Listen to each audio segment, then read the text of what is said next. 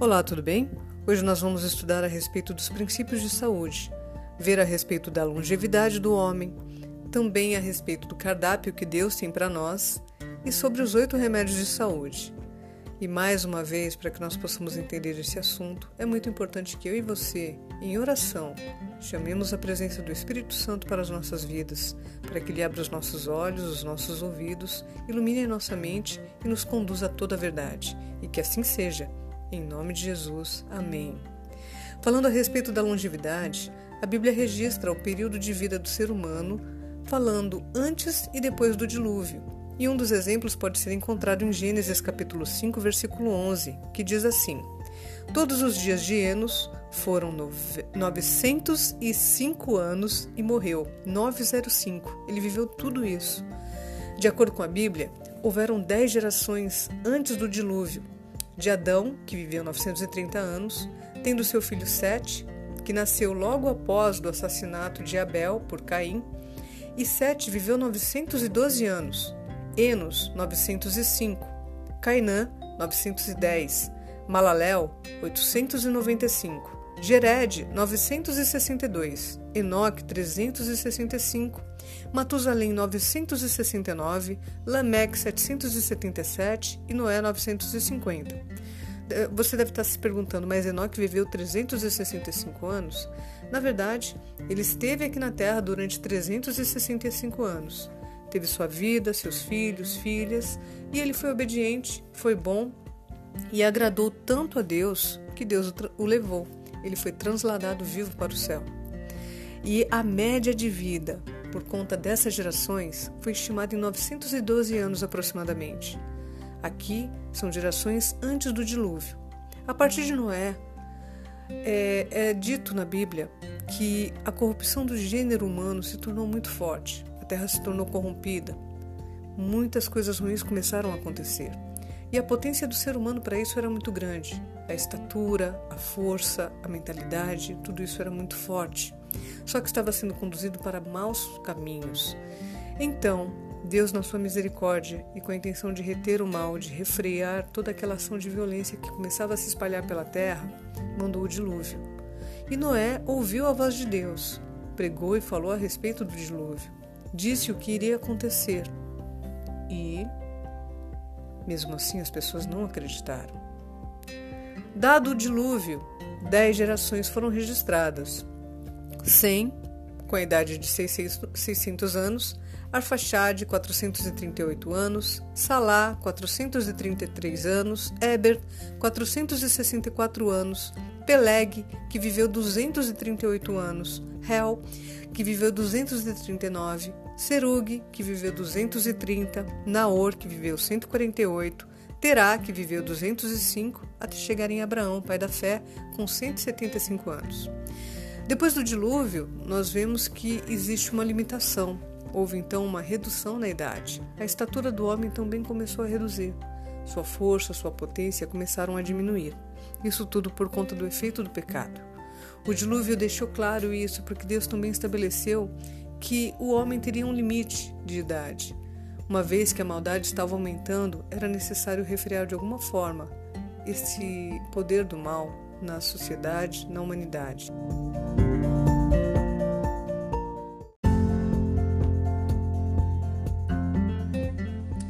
O cardápio de Deus fala para nós que a dieta original do Éden era baseada em frutas, legumes, verduras, cereais e nós podemos ver em Gênesis capítulo 1, versículo 29 o seguinte: E disse Deus ainda: Eis que vos tenho dado todas as ervas que dão semente e se acham na superfície de toda a terra, e todas as árvores em que há fruto que dê semente, e isso vos será para mantimento.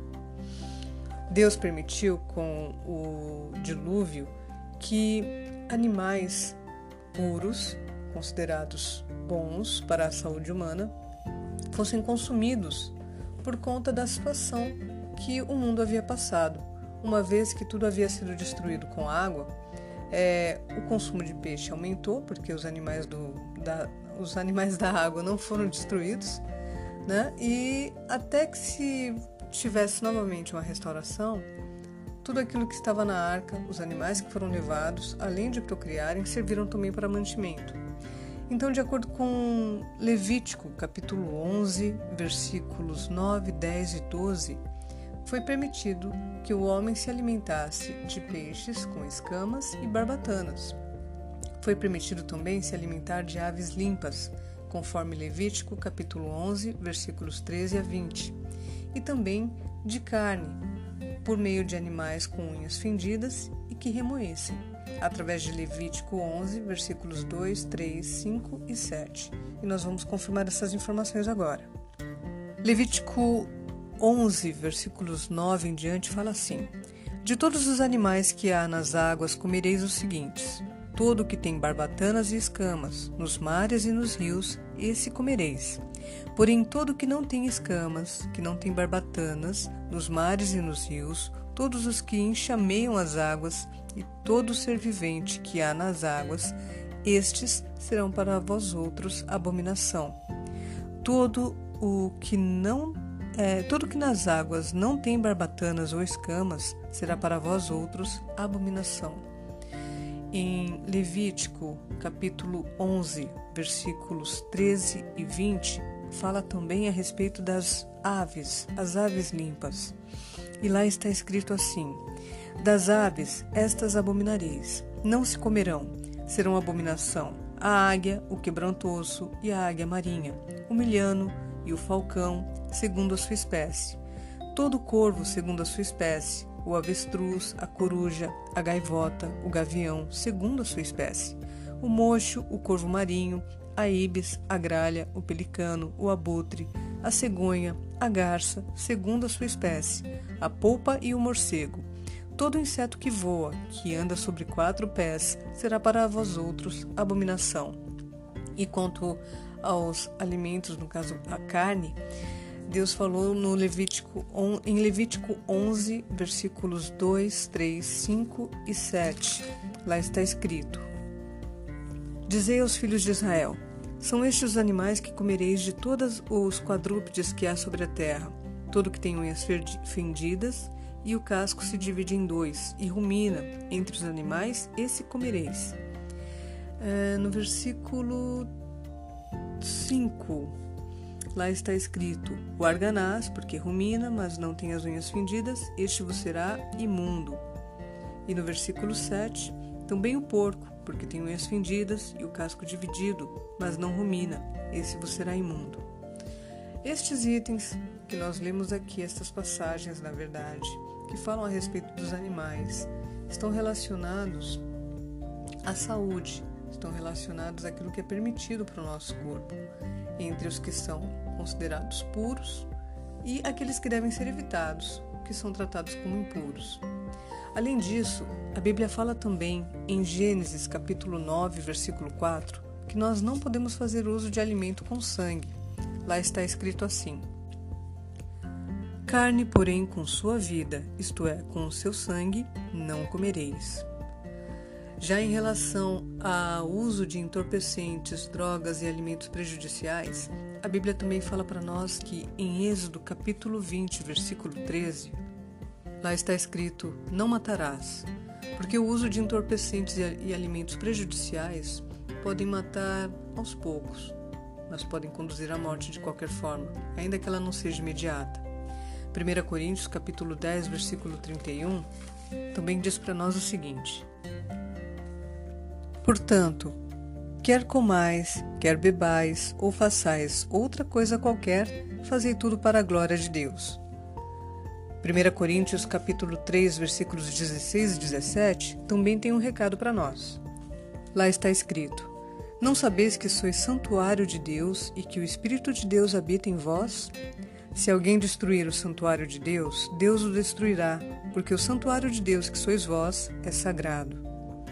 A respeito da bebida alcoólica, nós podemos ver em Provérbios capítulo 23, versículos 29 a 31, outros recados muito importantes para a nossa saúde.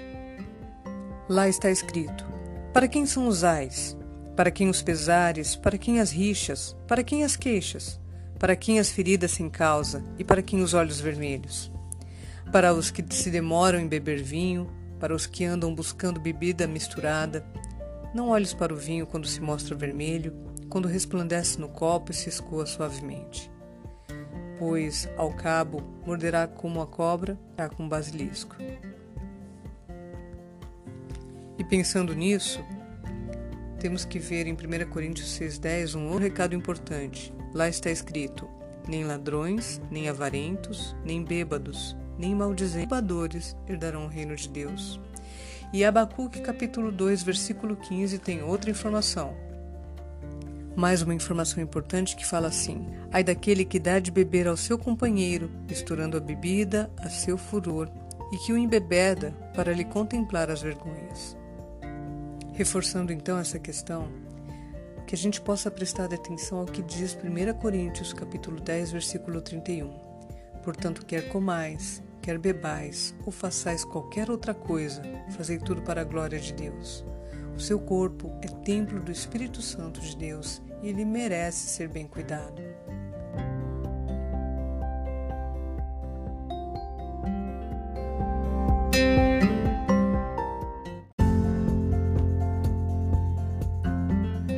Deus, na sua infinita misericórdia, proporcionou para nós os oito remédios naturais.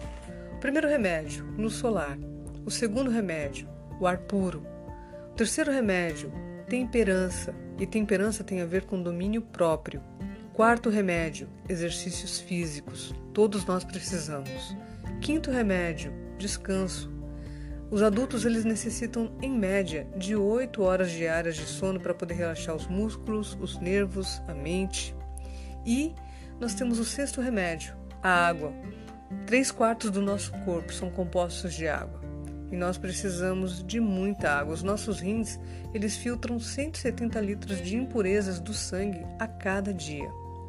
Nós temos também o sétimo remédio, que é a alimentação saudável. Maior consumo de frutas e verduras e menos gordura, sal, açúcar e condimentos favorecem muito a nossa saúde. E por último, o oitavo remédio é a confiança em Deus. Ele é o que perdoa todas as tuas iniquidades, que sara todas as tuas enfermidades. Salmos, capítulo 103, versículo 3, fala para nós o seguinte: reforçando, Ele é o que perdoa todas as tuas iniquidades, que sara todas as tuas enfermidades.